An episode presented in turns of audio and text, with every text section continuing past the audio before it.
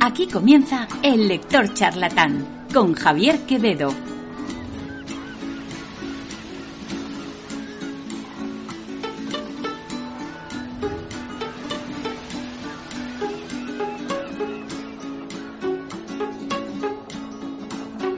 Buenas tardes y bienvenidos al Lector Charlatán. Conmigo, Javier Quevedo.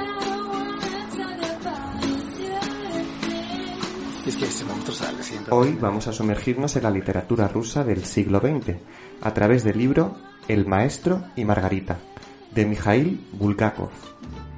Pero no lo voy a hacer solo. Para este programa cuento con la presencia de Alex Savinov, que, entre otras cosas, es ruso.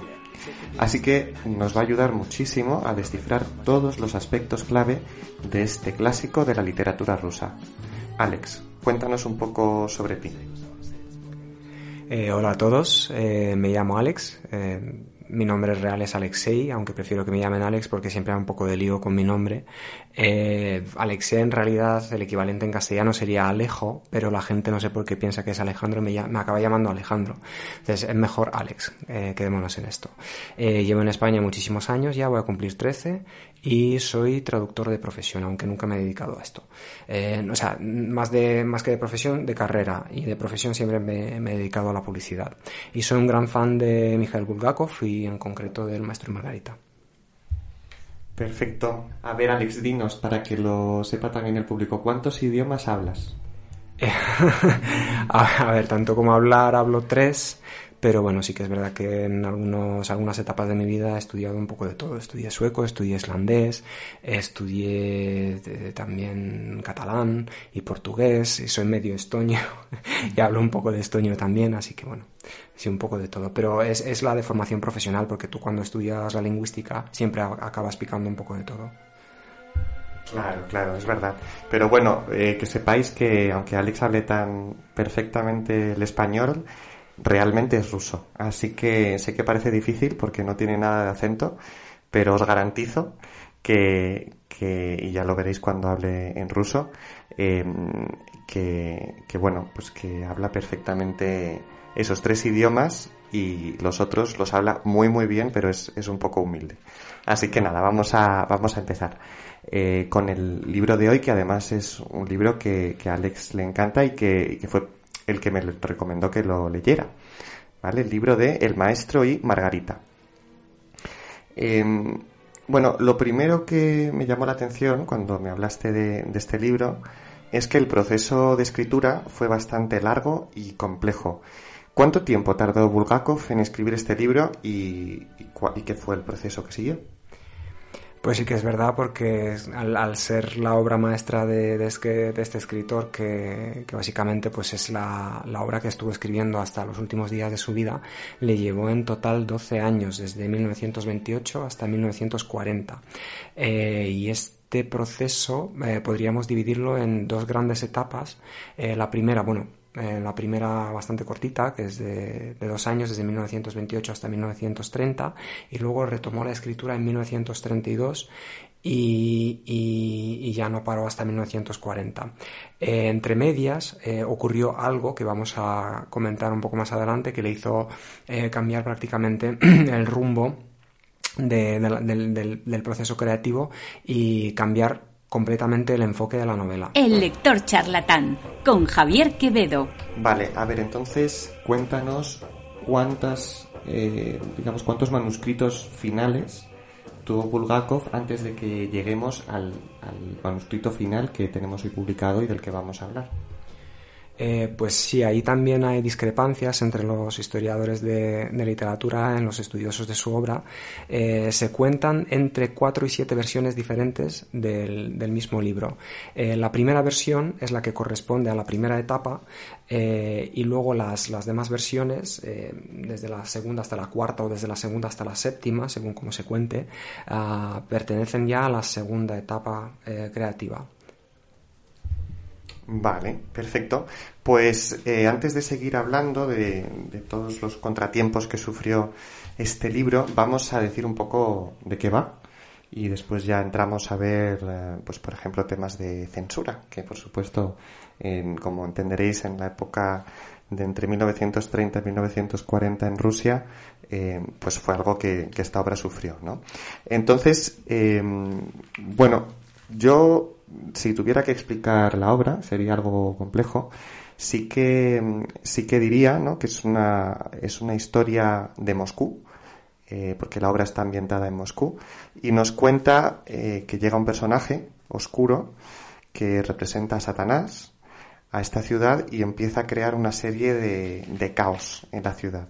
Y ahí empezamos a conocer a varios personajes, entre los que destacan el maestro y Margarita, que bueno, pues son eh, la historia de amor del libro que, que, nos va contando primero la historia de uno y luego la historia de, de Margarita, de ella, y, vamos viendo cómo se van entremezclando con, con la llegada de Satanás y, que, mm, cómo afecta esta llegada a la historia de ambos, ¿no? ¿Te parece que nos des algunos detalles más de, de esta historia? Eh, sí, y me gustaría, justo eh, dando los detalles de esta historia, hablar precisamente del eh, volver un poco al proceso creativo y a cómo mm, fue evolucionando la novela desde la idea inicial hasta la versión final que conocemos ahora. no, aquí tenemos que hacer un pequeño paréntesis y decir que Bulgakov en su obra cuenta con como dos grandes bloques de mm, como dos líneas creativas, ¿no? una de ellas es satírico-irónica y la otra es autobiográfica, ¿no? Los historiadores de la literatura lo llaman eh, de esta manera.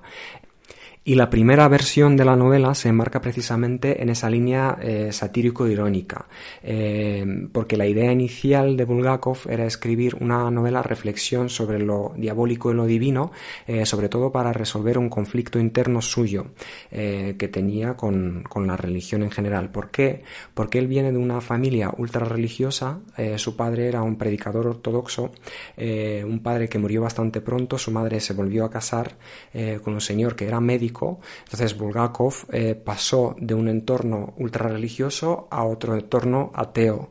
Eh, bajo la influencia de su padrastro eh, ingresó en la Universidad de Kiev para estudiar medicina y justo esa época en la que empezó a estudiar pues coincidió con que en las facultades de la medicina se empezó a enseñar por primera vez en la historia el darwinismo, lo cual produjo un choque frontal con todo lo que había aprendido de pequeño. Eh, y además, históricamente, esa etapa de su vida coincidió con la instauración del poder soviético, que era extremadamente ateo. Entonces, eh, pues todo esto generaba en él un conflicto interno eh, con el tema de la religión que él intentaba solucionar, entre otras cosas, pues a través de sus, de sus creaciones. Entonces, su idea inicial era eso, eh, pues es la, historia sobre la visita del diablo a, a la capital de un país ateo que le dio la espalda a la religión y que básicamente pues el objetivo del diablo es castigar este país y sembrar caos y destrucción, ¿no? Perfecto, perfecto. Entonces empezó con, con este objetivo en su primer, primera edición, digamos, su primer manuscrito, que dijimos que escribió entre 1928 y 1930, pero sabemos que después hubo otras versiones. ¿Y qué es lo que intentó Bulgakov eh, conseguir con estos cambios dentro de la novela del maestro y Margarita? Eh, pues para entender bien qué es lo que había pasado, eh, para que diese ese viraje por completo a la, trama de la novela, eh, nos tenemos que centrar un poco en, su vida, en cómo era su vida a finales de los años 20. Eh, porque muchas veces se nos olvida que los escritores, pues nos parece que los escritores son gente que escribe libros y que vende libros y que vive de ello, cuando en realidad no es así, los, los escritores se tienen que ganar la vida un poco de otra manera. Y, y Bulgakov, entre otras cosas, es famoso porque había hecho muchísimo teatro. Y eh, la comunidad teatral en aquel momento, entre el año 27 y 29 más o menos, eh, le empezó a dar poco a poco la espalda eh, por, porque él básicamente pues, se negaba a dar apoyo al régimen soviético, entonces le empezaron a hacer un poco la vida imposible y la vida en general se estaba volviendo bastante insoportable y el ambiente bastante irrespirable hasta el punto que, él decidió escribir una carta al gobierno pidiendo pues que le dejaran emigrar. Claro, entonces para ponernos en contexto histórico, que ya tenemos que, entrar con él un poco, eh, estamos hablando cuando hablas del gobierno y del régimen del momento, eh, estamos hablando ya del gobierno de Stalin, ¿verdad? Eh, sí, sí, estamos hablando de la primera etapa del gobierno de Stalin, eh, que, bueno, Stalin se conoce como el dictador, el gran dictador, uno de los dictadores del siglo XX, el dictador soviético, pero que no todas las etapas del gobierno de Stalin fueron, eh, como se conocen, eh, tan sangrientas y tan represivas.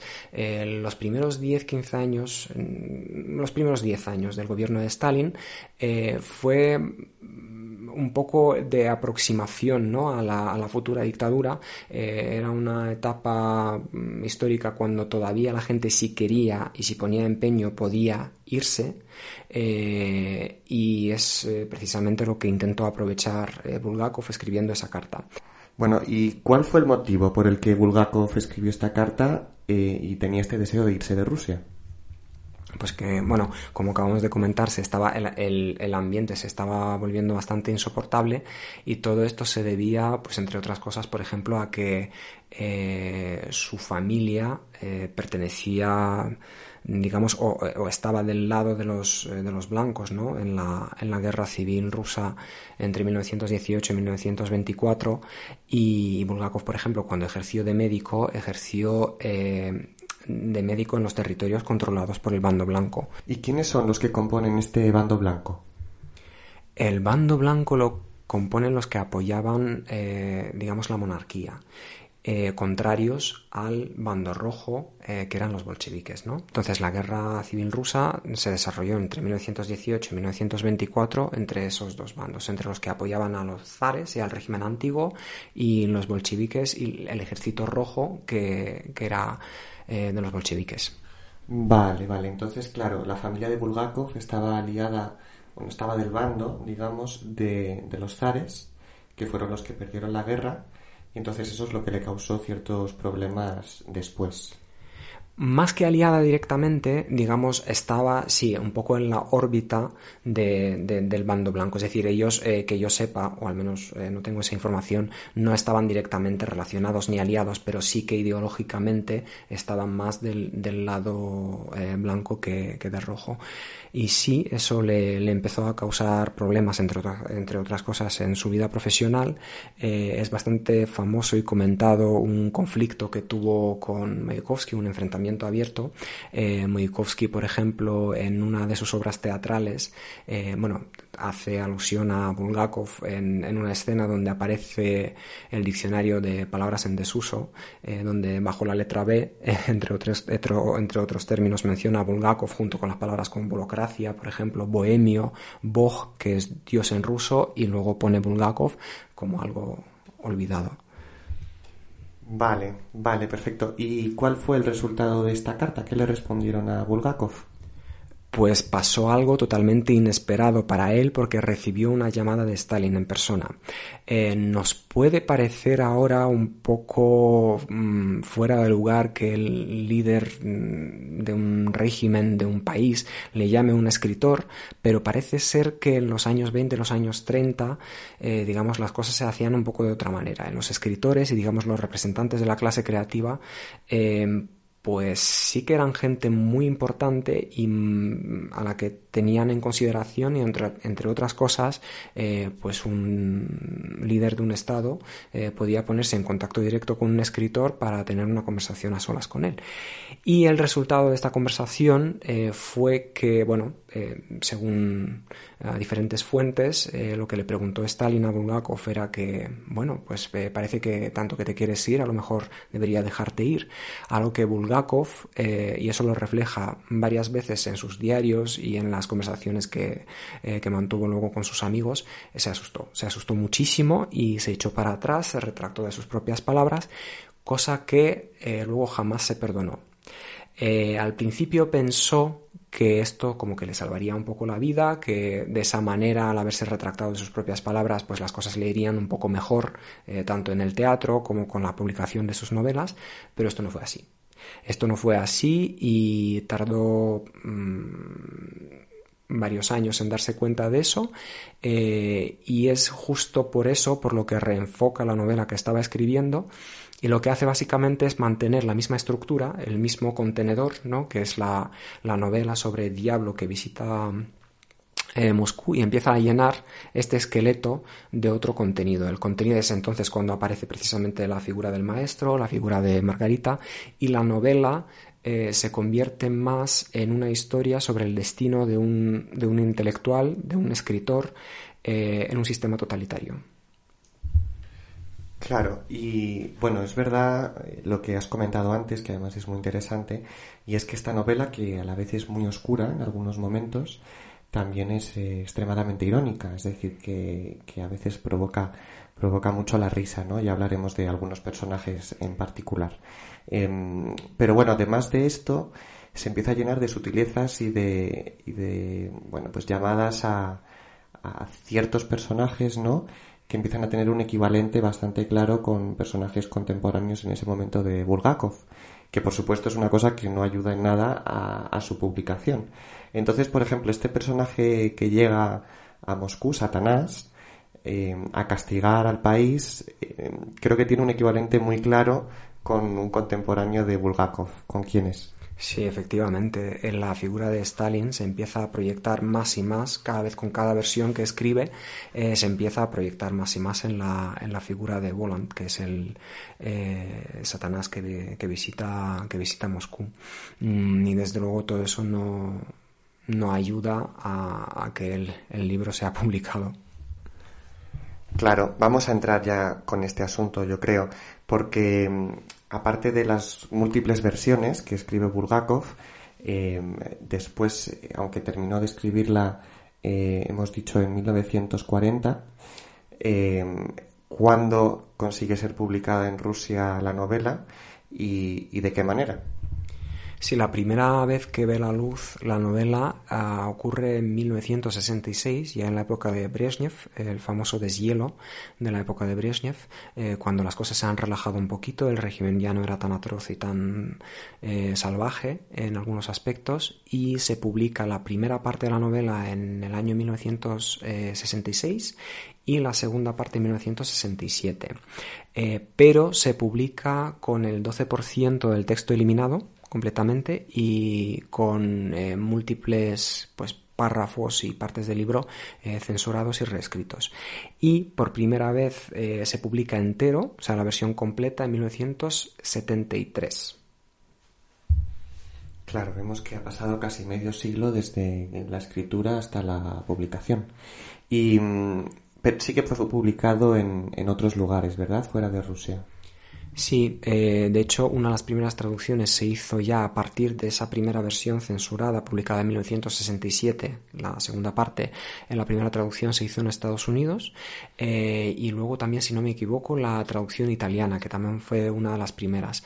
Eh, por eso, entre otras cosas, al existir múltiples versiones, aparte de las versiones escritas por propio Bulgakov, eh, también las versiones publicadas por primera vez censuradas, es un lío porque no todas las traducciones son exactamente iguales, porque si empiezas a compararlas, algunas de las traducciones, sobre todo las traducciones inglesas, están basadas en las primeras versiones, eh, no las versiones de Bulgakov, sino las primeras versiones publicadas.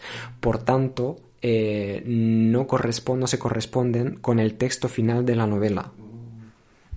Vale, vale. Y ahora mismo en Rusia, ¿cuál es el estado de este libro? ¿Cómo está publicado?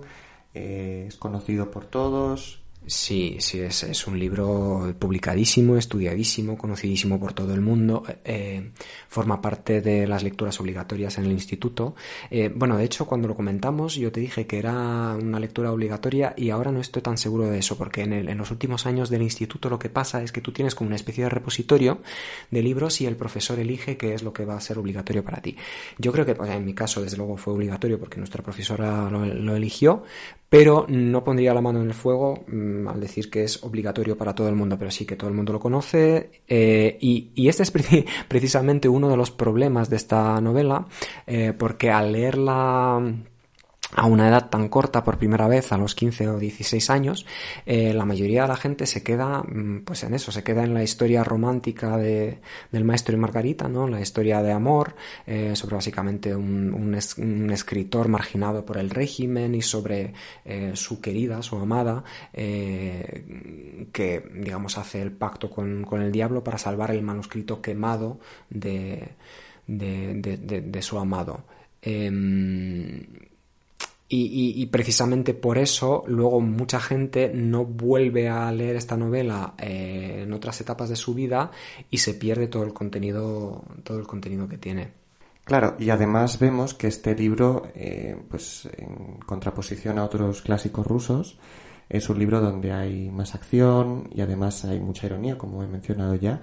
Es decir es un libro con el que te ríes y, digamos que a lo mejor no cumple las eh, tres reglas eh, que me contaste que tiene que cumplir una buena novela rusa. ¿Cuáles son estas tres reglas de las novelas rusas?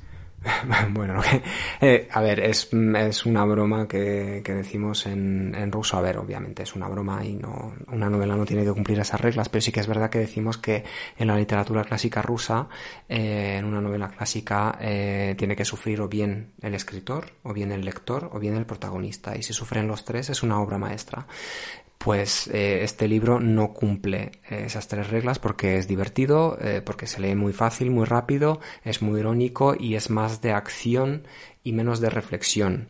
es decir, que se desmarca bastante de la tradición clásica rusa.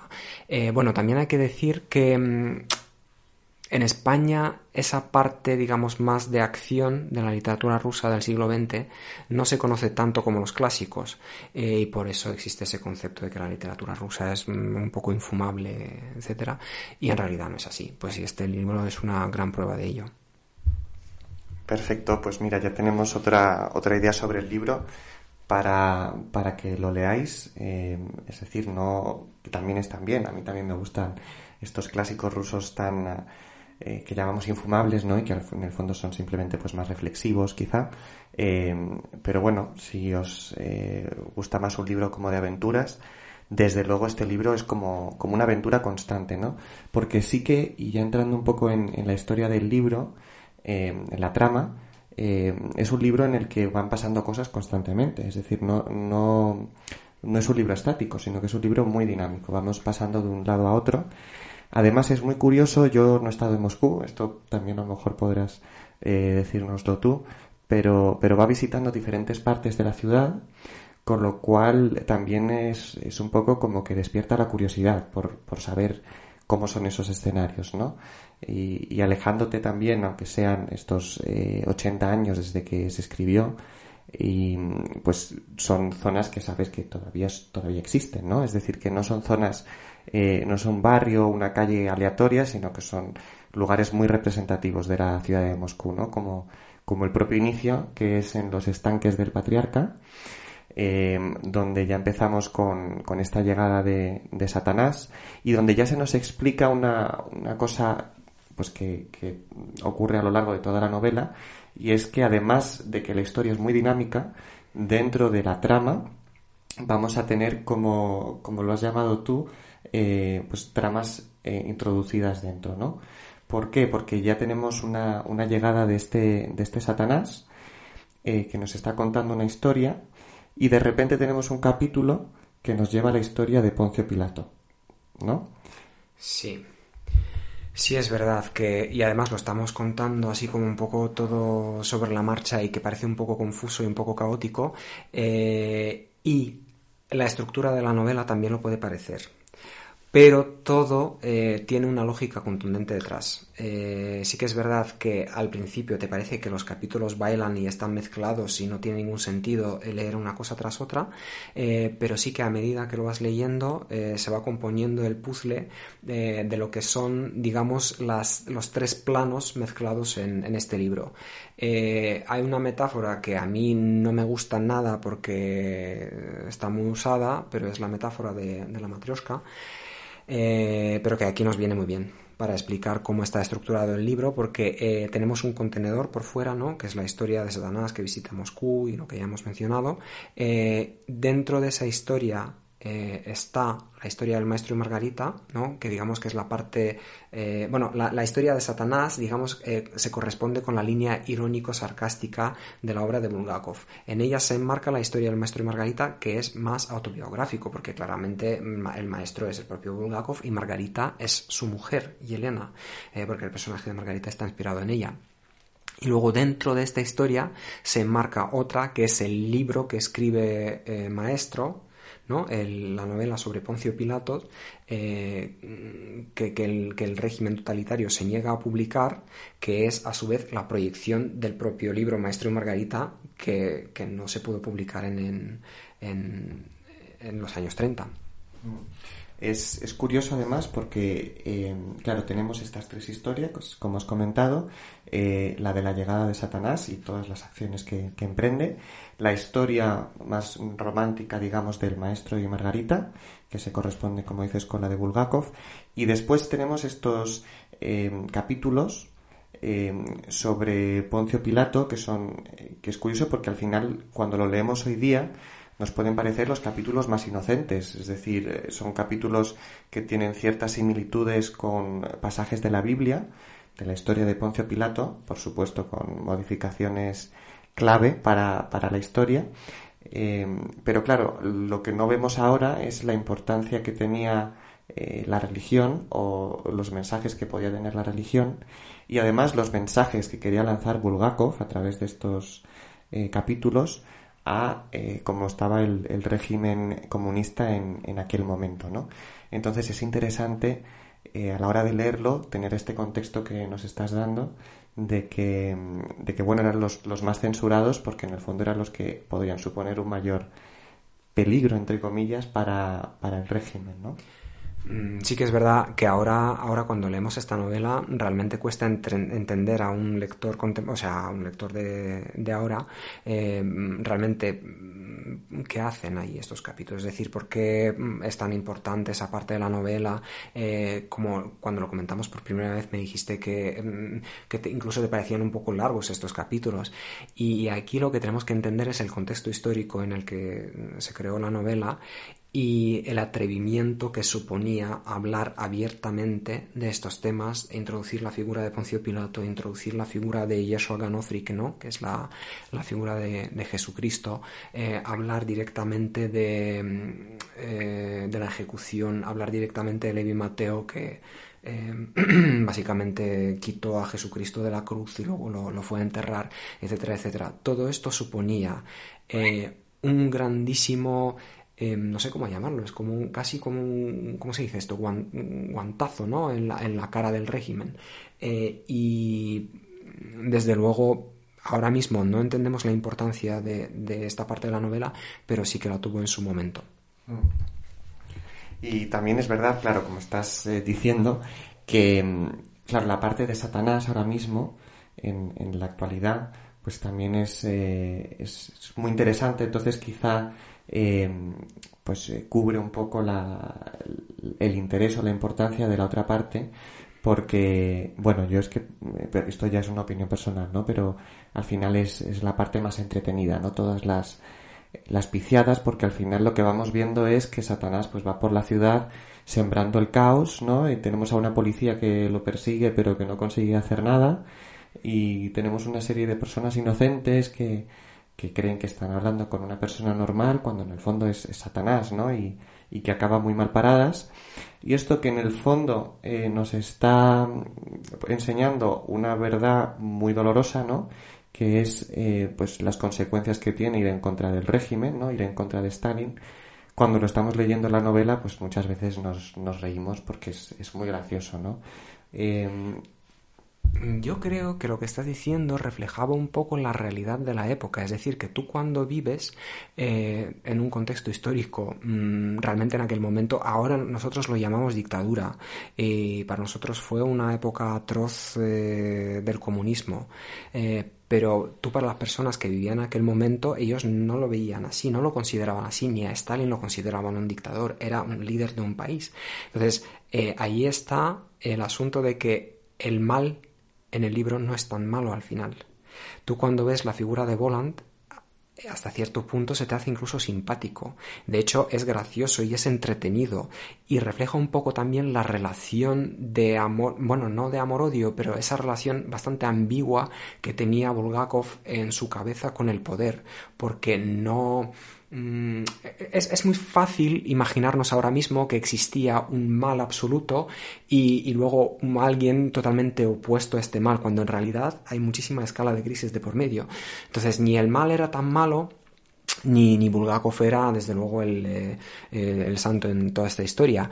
Em, pero sí, sí, el, contexto histórico es muy importante para, entender la trama. También es muy importante, por cierto, eh, descifrar algunas partes del libro que hablan claramente del contexto histórico, pero que a lo mejor mm, no nos cuesta ver desde la, desde la posición actual, como por ejemplo eh, las escenas sobre el piso maldito, ¿no? El piso número 50, donde ocurre todo, todo el mal, donde eh, ocurre el, gran baile de Satanás, donde llegan todas las visitas pues de este piso desaparece gente, ¿no?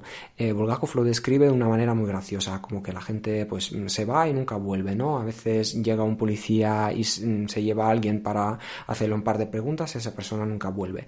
Pues de esa manera, eh, bueno, hay, muchísimas referencias a ese tipo de desapariciones en el libro, y de esa manera eh, Bulgakov describe básicamente el, gran terror ¿no? de los años 30 que vivió la, sociedad soviética con esas desapariciones nocturnas de, muchas personas de, un, furgón negro que paraba en tu portal eh, pues a las 5 de la mañana eh, y te llevaban eh, pues a los sótanos de Lubyanka. Lubyanka es el edificio, bueno, Lubyanka es la plaza donde se encuentra el edificio de la KGB. Entonces, pues sí, este, este tipo de detalles también son importantes. Claro, y además le dan muchísima, muchísimo más fondo y mucho más interés a, la lectura de, la novela. Así que, así que está muy bien. A mí una, bueno, yo sí que también, pasando un poco de la historia esta de, Satanás, que, le llaman eh, Boland en la novela, em, pasando a la historia ya del maestro y Margarita, em, sí que es verdad que, eh, que, bueno, como he dicho, ¿no? que al final es verdad que Satanás tiene tanta presencia que las otras historias se quedan un poco como, como más secundarias, ¿no? Y, es muy curioso, en, otro libro que presenté, que no tiene nada que ver con esta temática, ¿no? que se llamaba Gabriela, Clavo y Canela, eh, decía un poco lo mismo, que la novela tiene un nombre, pero después, una vez que empiezas a leer, no es necesariamente el título lo más importante de la novela. Yo en esta eh, me da la misma sensación que con, esta que he mencionado, porque al final estamos viendo muchos aspectos de, Moscú, de la sociedad moscovita, que al final es un reflejo, entiendo, de la sociedad rusa del momento. Y entonces esta historia del maestro y Margarita, em, como que no diría que es secundaria, porque sí que hay un momento de la lectura, supongo que el final de la primera parte e inicio de la segunda, en la que cobra más importancia. ¿No? Pero también cobra más importancia justo cuando se enlaza con la historia de Satanás, con, eh, que es el momento en el que, bueno, pues eh, vemos que el maestro está encerrado en un manicomio y vemos que Margarita, eh, pues quiere salvarle y para eso, pues hace un pacto con Satanás, ¿no? Sí, efectivamente, eh, como bien dices, puede parecer que la historia de Maestro y Margarita dentro del total de la novela eh, parece secundario, pero yo creo que hasta cierto punto es fruto de precisamente de ese mm, cambio de rumbo que sufrió la, novela en su proceso creativo, porque en un principio, pues como habíamos dicho ya, era una novela precisamente sobre el diablo que visita Moscú, eh, y este esqueleto Bulgakov lo aprovechó luego para llenarlo de otro contenido. Entonces, entonces sí que es verdad que, o sea, más que secundaria, eh, yo creo que es igual de importante, pero tú cuando lees el libro mm, no consigues entender cuál es la trama principal de todo eso, cuál de las dos. eso sí que es verdad.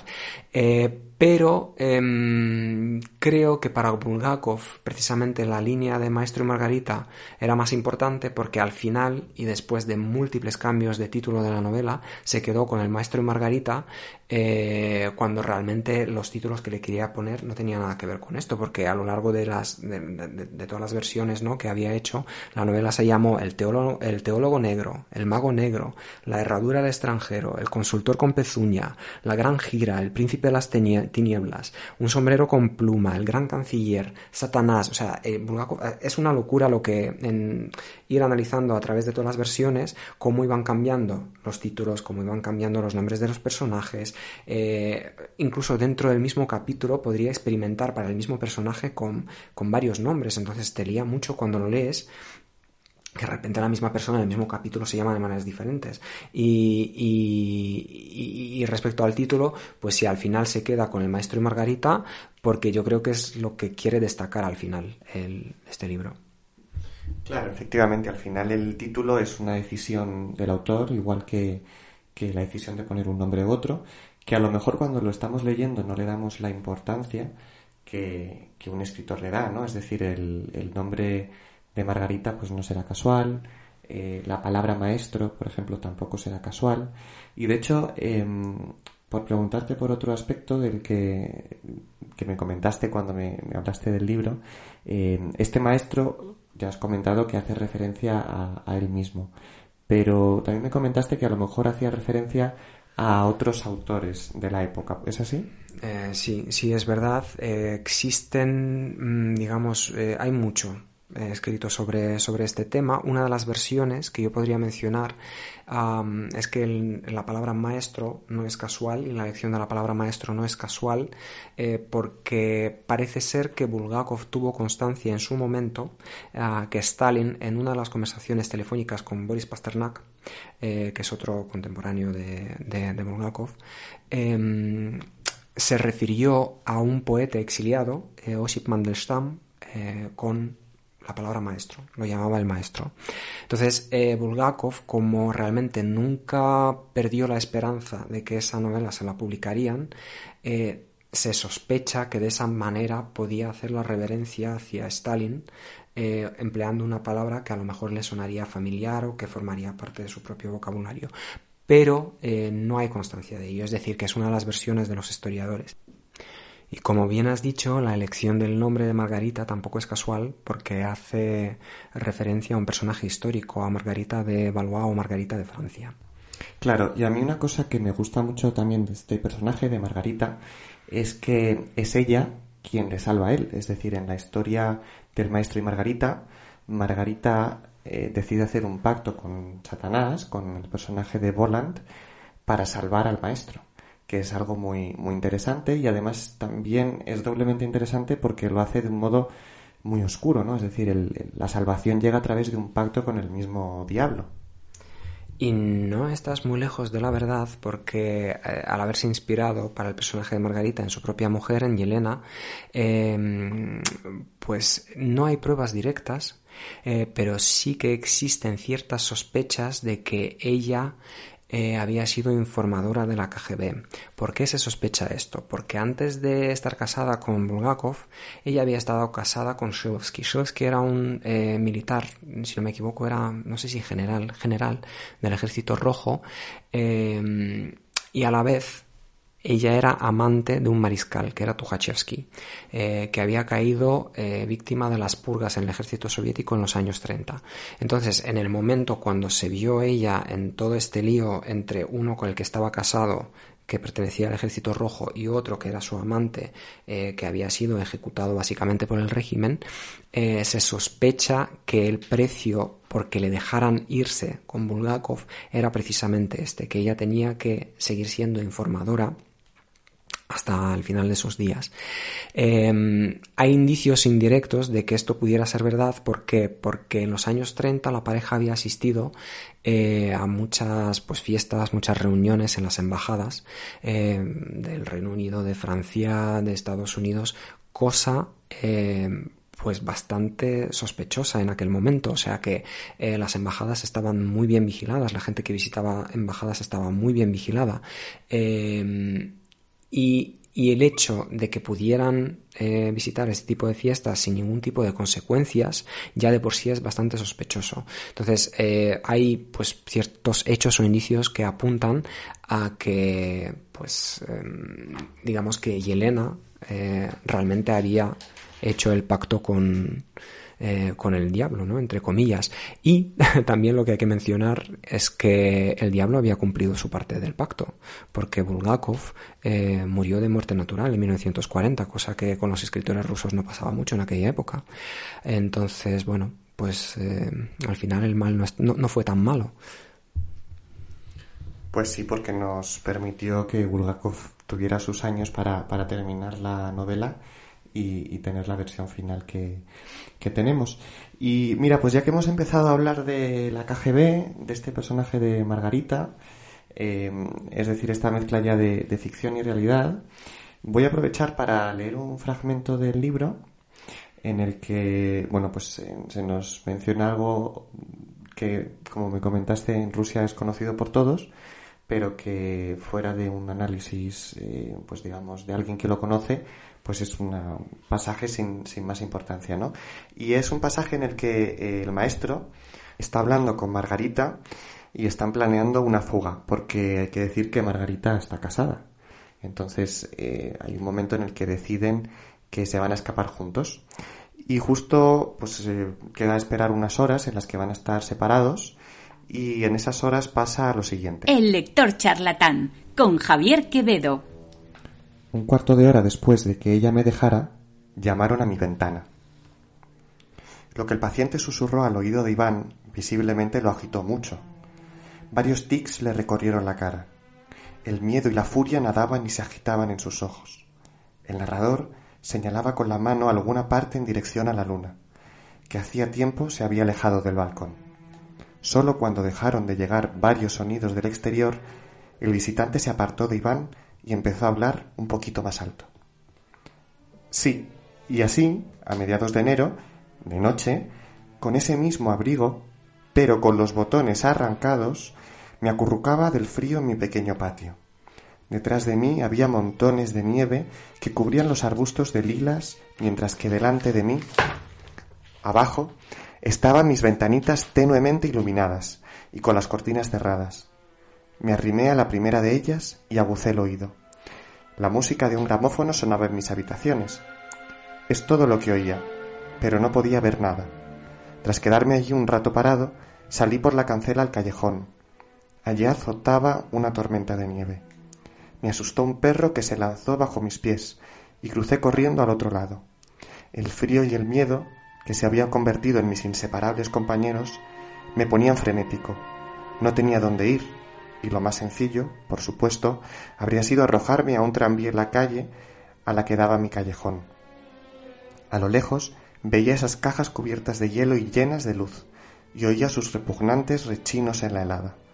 Pero, querido vecino mío, toda la historia consistía en que el miedo se había apoderado de cada célula de mi cuerpo, y al igual que me daban miedo los perros, me asustaban los tranvías. Sí, no hay una enfermedad peor que la mía en este edificio, se lo aseguro.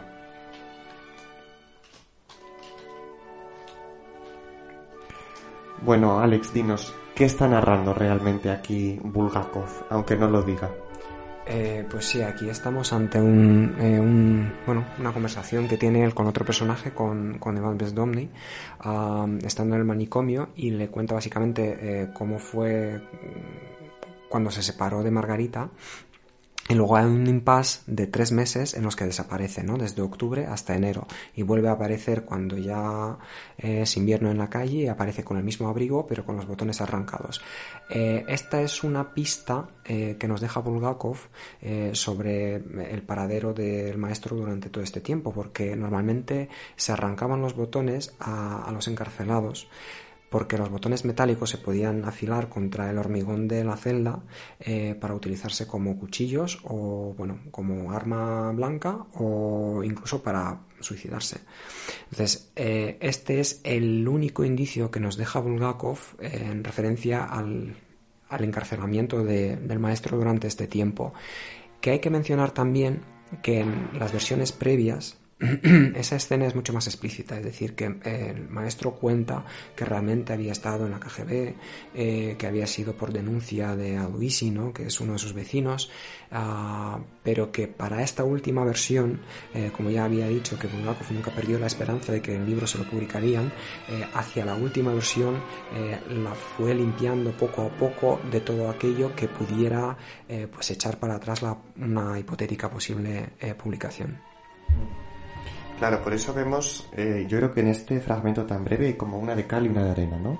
Primero es como que nos dice que alguien llama por la ventana y sabemos que se lo lleva, pero toda la parte, efectivamente, que cuentas, ¿no? Que, puede haber estado en la cárcel, porque no lo dice, sí que sabemos que a la persona a la que se lo está contando, pues como que, se impacta mucho, que, que ve el sufrimiento, ¿no? Pero no nos, no nos cuenta exactamente qué está pasando, solo la reacción. Después hay otra, parte muy explícita, que es la de los botones, que como hemos comentado, pues una persona de aquí no, no lo entendería, pero, pero es, algo que, en Rusia y más en esa época pues entendía perfectamente a qué se refería, ¿no? Después nos cuenta pues esto de que está allí, está con la nieve, con los arbustos, que bueno, pues eh, no, es, no es nada explícito, pero después sí que nos dice que él está allí en el manicomio, el maestro, y que tiene la peor de las enfermedades, que es el miedo, ¿no? Y sabemos que ese miedo se lo han inculcado en ese tiempo que ha estado perdido, ¿no? Entonces hay una de cal y una de arena todo el rato. Es como eh, referencia de golpe, ¿no? Como hemos dicho antes, un guantazo al régimen mm. y de repente, pues venga, voy a ser bueno. Después vuelvo a decir claramente que no me gusta y después vuelvo a callarme, ¿no? Es, es muy interesante porque además no es el único fragmento que es así en el libro, sino que es algo eh, que se repite varias veces, ¿no? Em, sí que es verdad que en, el libro, a pesar de, que no es lo mismo que contar con Alex para interpretarlo, em, hay pies de página y, bastantes además, entonces pues podemos seguir algunas de las referencias que hay en el libro, aunque hay muchísimas. Y, y eso está, bueno, es interesante porque si queremos entrar en detalle, pues estos pies de página nos dan un poco de pistas de hacia dónde dirigirnos, ¿no? Y mm, también otro aspecto, ya hablando más de cómo está escrito el libro, ¿no? Que a mí me resultaron muy gratificantes, eh, que es una cosa muy pequeña, pero que a mí sí que me, gustó, y es que todos los nombres en ruso, que hay muchos, em, están eh, tildados, entonces sabemos muy bien cómo pronunciarlos, ¿no? Que muchas veces, sin saberlo, en español pues no tenemos ni idea de pronunciar el ruso y lo pronunciamos todo con, em, con el acento al final, ¿no? Con el énfasis al final y, por ejemplo, el autor no es Bulgakov, es Bulgakov. Entonces ya partiendo del nombre del autor, eh, estas tildes pues eh, son muy son muy interesantes. Y también le voy a preguntar a Alex porque em, pues claro, él habla perfectamente ruso, habla perfectamente español, se ha leído la novela en ruso, eh, también la ha leído en español y, le voy a preguntar por la traducción, la traducción que hay al, español. ¿Qué opinas de, esta traducción? Eh, pues la última traducción del año 2020, que es eh, a su vez una revisión hecha por la misma traductora de su propia versión del año 2013, si no me equivoco, ah, a mí me gusta mucho, o sea, que no soy quien yo para ni criticar ni para eh, tampoco recomendar, pero sí que a mí me parece que esta última versión es la más fiel eh, al estilo de Bulgakov, eh, porque sí que es divertida, porque tú cuando, en castellano existen, si no me equivoco, tres traducciones. Hay una cubana, que digamos que es más del estilo latinoamericano de traducción, y hay dos en, en españolas, que es, la primera es de Amaya la Casa, si no me equivoco, se llama la traductora, y es de los años 70, si no me equivoco, y la segunda es de Marta Rebón, que tiene dos versiones, una 2013 y otra 2020. Y, esta última 2020 la verdad es que, la verdad es, que es un, grandísimo trabajo, sobre todo, o sea, no solo por el estilo de la propia traducción, porque sí que se mantiene toda la, eh, toda la ironía, eh, los personajes realmente son divertidos, eh, pero también por las notas a pie de página, porque explican un montón de cosas que pasan desapercibidas para un lector, bueno, que tampoco tiene por qué saber ese tipo de cosas, pero, pero sí que para un lector no preparado para este contexto histórico le pasan desapercibidas. Bueno, y además de estas versiones, de estas traducciones em, que son escritas, supongo que este libro también ha inspirado versiones cinematográficas. ¿Qué nos puedes contar de ello? Eh, pues sí que es verdad que existen eh, varias versiones eh, cinematográficas, ninguna de las cuales es buena, la verdad. no, bueno, nunca yo a gusto de todos, pero sí que es verdad que al tratarse de una novela de mm, acción, cuando te la lees, te lo imaginas todo de manera tan viva y te imaginas a los personajes, porque sí que es verdad que como que están constantemente inmersos en una acción que tu imaginación mm, sigue la trama y te lo imaginas de una manera muy viva. Y cuando ves una versión cinematográfica, pues muchas veces un bajón porque ni te imaginabas así a los personajes, ni actúan de la misma manera como mm, a ti te gustaría que, actuasen, eh, ni tienen el aspecto que, te imaginabas. entonces, bueno, a mí me parece que, que, ninguna... Bueno, sí que es verdad que existe una versión italo-yugoslava del año 1972, curiosamente, que se aleja incluso de la trama del libro porque la cambia un poquito, bueno, un poquito bastante, pero que curiosamente es la, la, mejor lograda de, de, todas, porque luego hay un par de versiones polacas, si no me equivoco, eh, hay dos eh, eh, largometrajes rusos y hay una serie rusa del año Mil, no, 1900 no, 2005, malísima, o sea, horrible. Por cierto, todo esto lo podéis ver en YouTube, o sea, todas, todas esas películas y series están en YouTube subtituladas, o sea que no es ningún problema. No alentamos aquí la piratería, pero, pero sí que se puede ver en, YouTube. Así que si, si, os interesa, podéis echar un vistazo ahí. Pero ya os digo que la versión de 1972 es la más recomendable. Perfecto, muy interesante. Estoy pensando que además de las películas sobre el maestro y Margarita, eh, y lo veo cada vez más interesante, había que hacer una novela sobre la vida de Bulgakov. Eh, estoy pensando al estilo de mm, Carrere, que escribió este libro sobre Limonov, que al final eh, no sabes quién es el autor y quién es la novela, ¿no? Que, pero bueno, es una novela muy interesante, precisamente, no sé si algún día la traeremos aquí, al lector charlatán, pero desde luego la vida de Bulgakov merece una novela de aventura tanta aventura casi como, como en la novela del maestro y Margarita, ¿no? Y, y bueno, y precisamente ya que estamos hablando, bueno, mencionado a Limonov, que es otro autor que no tiene mucho que ver con Bulgakov, pero sí quería preguntarte por otros autores rusos de la época, también por entender eh, pues qué papel tenía Bulgakov, ¿no? Y, y, por conocer otros autores que a lo mejor eh, pues nos den un poco una idea más general de la época de la literatura rusa en la que, la que se enmarca esta obra y el autor. Mm. Eh, pues quizás de los autores más famosos de la época de Bulgakov eh, es Iván Bunin, que fue premio Nobel en 1933, si no me equivoco, que fue el primer autor ruso eh, galardonado con, el premio Nobel de Literatura.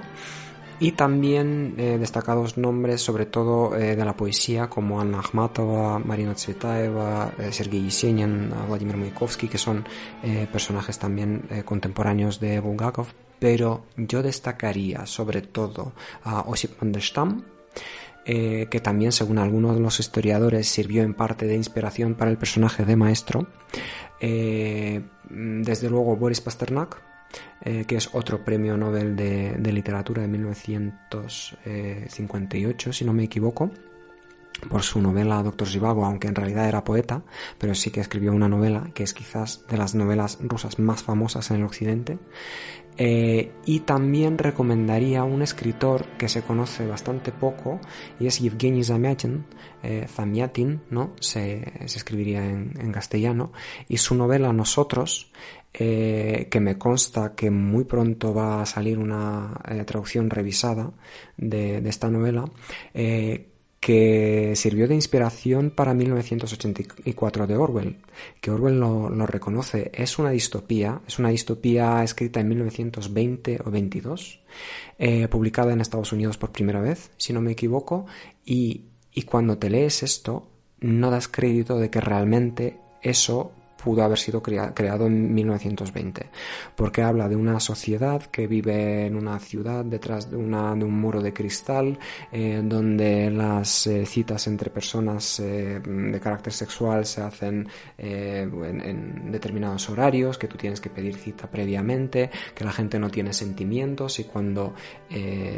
tú tienes indicios de que te aparece como cierta inquietud o emoción o conciencia, se considera enfermedad.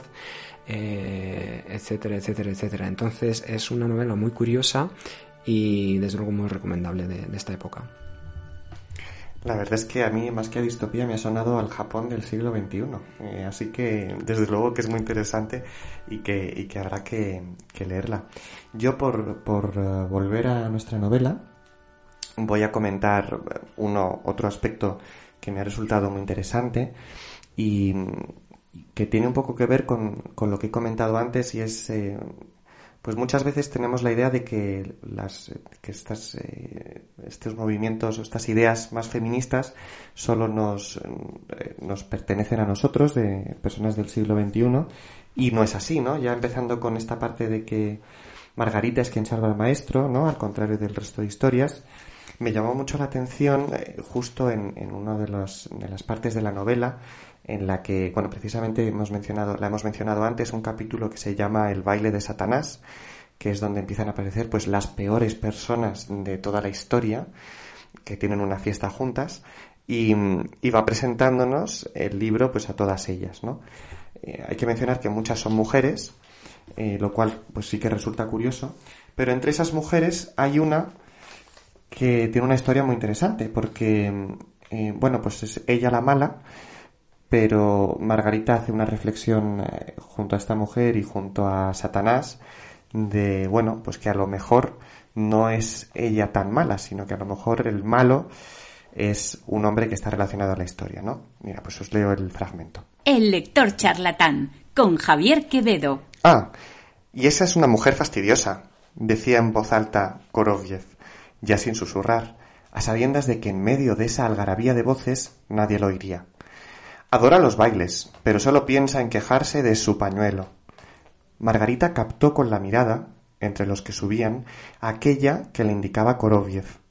Era una joven de unos veinte años, con una figura insólita por su belleza, pero con los ojos inquietos e impertinentes. ¿Qué pañuelo? preguntó Margarita. Le asignaron una doncella, explicó Koroviev, y hace ya treinta años que cada noche se encarga de dejarle en la mesilla un pañuelo. Cuando se despierta, el pañuelo está allí.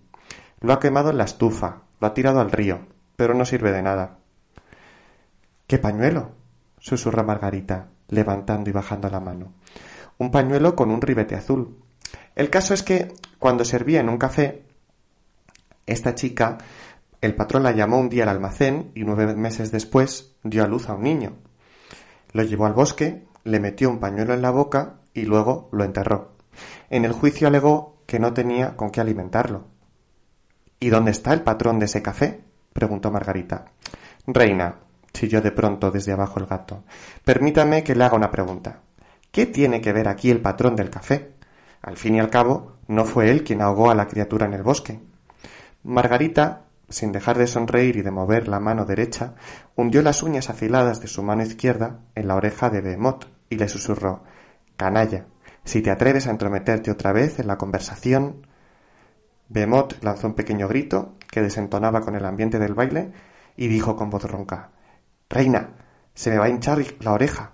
¿Por qué estropear el baile con una oreja hinchada? Lo decía jurídicamente, desde un punto de vista jurídico. Me callo, me callo. Considere que no soy un gato, sino un pez. Pero suélteme la oreja.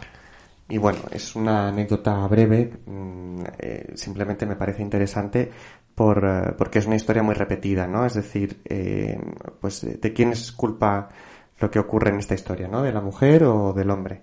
Así que nada, quería mencionarla antes de, de acabar con, con, el programa.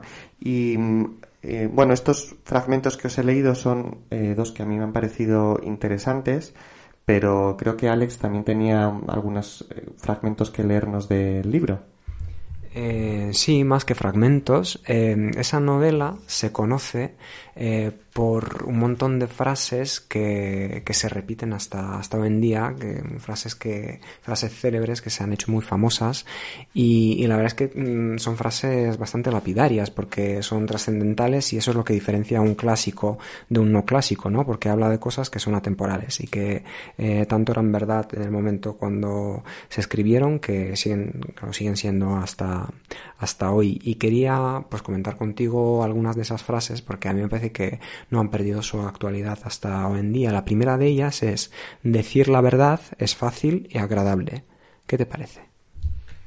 Pues eh, mira, me parece que es una frase que tiene razón y no, porque claro, eh, decir la verdad es fácil y agradable en el contexto en el que nos lo dice la obra, porque a veces decir la verdad es difícil y desagradable, ¿no? Pero ¿en qué contexto dice la obra que es fácil y agradable decir la verdad?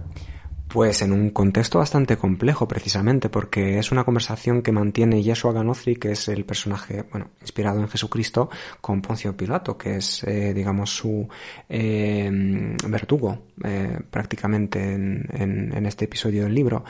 Y y en el contexto de un interrogatorio, cuando Poncio Pilato le increpa diciendo que mm, ¿estás seguro de que me dices toda la verdad? A lo que Yeshua le contesta sí, porque decir la verdad es, es fácil y agradable. Claro, en ese contexto entiendo que es fácil y agradable decir la verdad, efectivamente, y que eso es lo que no pues te da, te da esa imagen de, de, de que estás diciendo la verdad, ¿no? De que estás siendo sincero. Eh, la verdad, ojo, que va en tu contra, en este caso. Claro, claro, efectivamente. Yo creo que es, eh, es bonita como frase porque eh, precisamente no es algo que, que, se oiga a menudo y, y es algo que, que, en el fondo inspira también, ¿no? El, el, el, decir, a veces nos da más miedo decir la verdad del, del que deberíamos y esta frase como que nos alienta un poco a, no, es que decir la verdad te va a hacer sentir mejor. Eh, a, a, eso iba precisamente, porque el alivio que experimentas al decir la verdad es superior a las dificultades que tienes que superar para decirla. Efectivamente, efectivamente. Pues empezamos bien con, con las citas. A ver, ¿qué otra, ¿qué otra tenemos? Pues la segunda es, a mí es una frase desde luego, que me hace muchísima gracia, uh, y es, eh, el insulto es un agradecimiento muy habitual por un trabajo bien hecho. Esta, por supuesto, tiene toda la razón del mundo. Eh, se puede aplicar a la política, eh, seguro que del momento y, por supuesto, la actual, ¿no? Y desde luego a un día a día en, en el trabajo, con algún compañero del trabajo, ¿no? Y, y, bueno, pues está también, también es muy buena. Eh, sí que es verdad, o sea, además esta frase a mí me gusta mucho y la he hecho mía también, pero yo recuerdo que nos la mencionaba mucho la profesora de lengua precisamente con la que estudiamos este, esta novela en el, en el instituto y, y lo que decía ella básicamente es en cuanto te empiezan a llover críticas, en cuanto te empiezan a llover insultos es porque estás haciendo bien las cosas. Perfecto, perfecto. Pues seguimos también muy bien. Vamos a la siguiente. La siguiente frase es, la lengua puede ocultar la verdad, pero los ojos jamás. Esta es, es muy buena, ¿no? Y efectivamente esta sí que está muy, como más presente en la, en la cultura popular, ¿no? De, del lenguaje que pueden expresar los ojos en contra de, de la lengua, ¿no? Que al final, pues, siempre puedes decir una cosa y hacer otra es decir, que con la lengua hay que tener cuidado, pero los ojos, en cambio, no, no se puede mentir con ellos, ¿no? Sí, porque la verdad es muy traicionera, porque tú puedes eh, mentir mmm, y tener la mentira muy bien ensayada y muy bien preparada, pero la verdad como una chispa va a saltar en los ojos y te va a delatar. Sí, sí, y la siguiente frase es, eh, me gusta sentarme en asientos bajos porque la caída es menos peligrosa. Para mi gusto esta es la mejor porque mm, tiene tanto significado detrás. Eh, es decir, es, es, una forma de ser al final, ¿no? Pero, pero es una frase buenísima, es muy buena, ¿no? Eh, al final, pues claro, es que es una realidad y esto pues se aplica a, donde te quieras sentar, que puede ser eh, pues eh, el puesto que quieras tener, a las amistades que quieras hacer, bueno, hasta qué punto estás dispuesto a llegar, ¿no? A sacrificar con respecto a lo que puedas perder con esa, con esa decisión. Así que muy, muy acertado. Eh, pues sí, yo la enmarco también un poco en el contexto de, de, eso que iba a decir algo que no está de moda ahora mismo, pero tanto se habla ahora de salirse de la zona de confort porque es donde ocurre el crecimiento, pues para mí es todo lo contrario, porque para mí el, salirse de la zona de confort se, la, se lo inventaron eh, los que no saben lo que quieren. Para mí estar dentro de la zona de confort que tanto eh, esfuerzo cuesta crear es para mí eh, precisamente el sentarse en un asiento bajo, porque realmente es donde tú quieres estar y donde sabes eh, que vas a estar bien. Perfecto, muy bien, muy bien. Y bueno, eh, nos dejamos muchas más citas eh, por decir. Pero bueno, veréis que a medida que leéis el libro que hay muchas más que van apareciendo. Así que tenéis que estar atentos.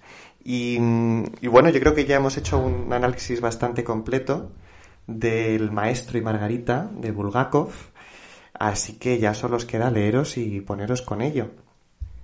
Eh, sí, os eh, recomiendo este libro, eh, os animo a que lo leáis, se lee muy fácil, muy rápido, en dos tardes lo habéis terminado y desde luego os va a cambiar un poco la perspectiva de lo que es la, la literatura rusa, cómo puede ser de divertida y de irónica y de sarcástica y, y simplemente que es una historia muy buena, es una historia muy interesante.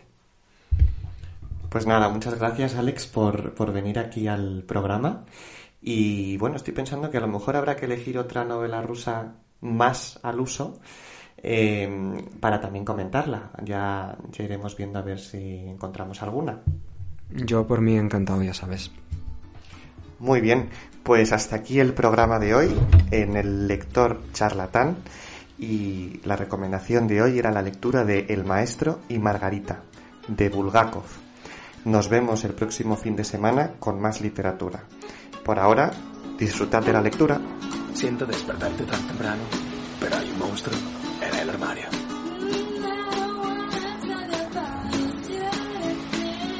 Es que ese monstruo sale siempre hacerme daño. Cuando me gritas y te escondes en el baño.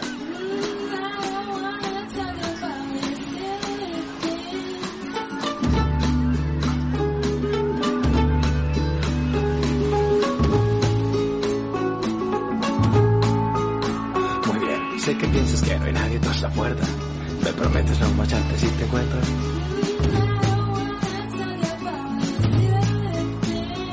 Y es que los egos son seres poderosos hacen grandes si les miras a los ojos.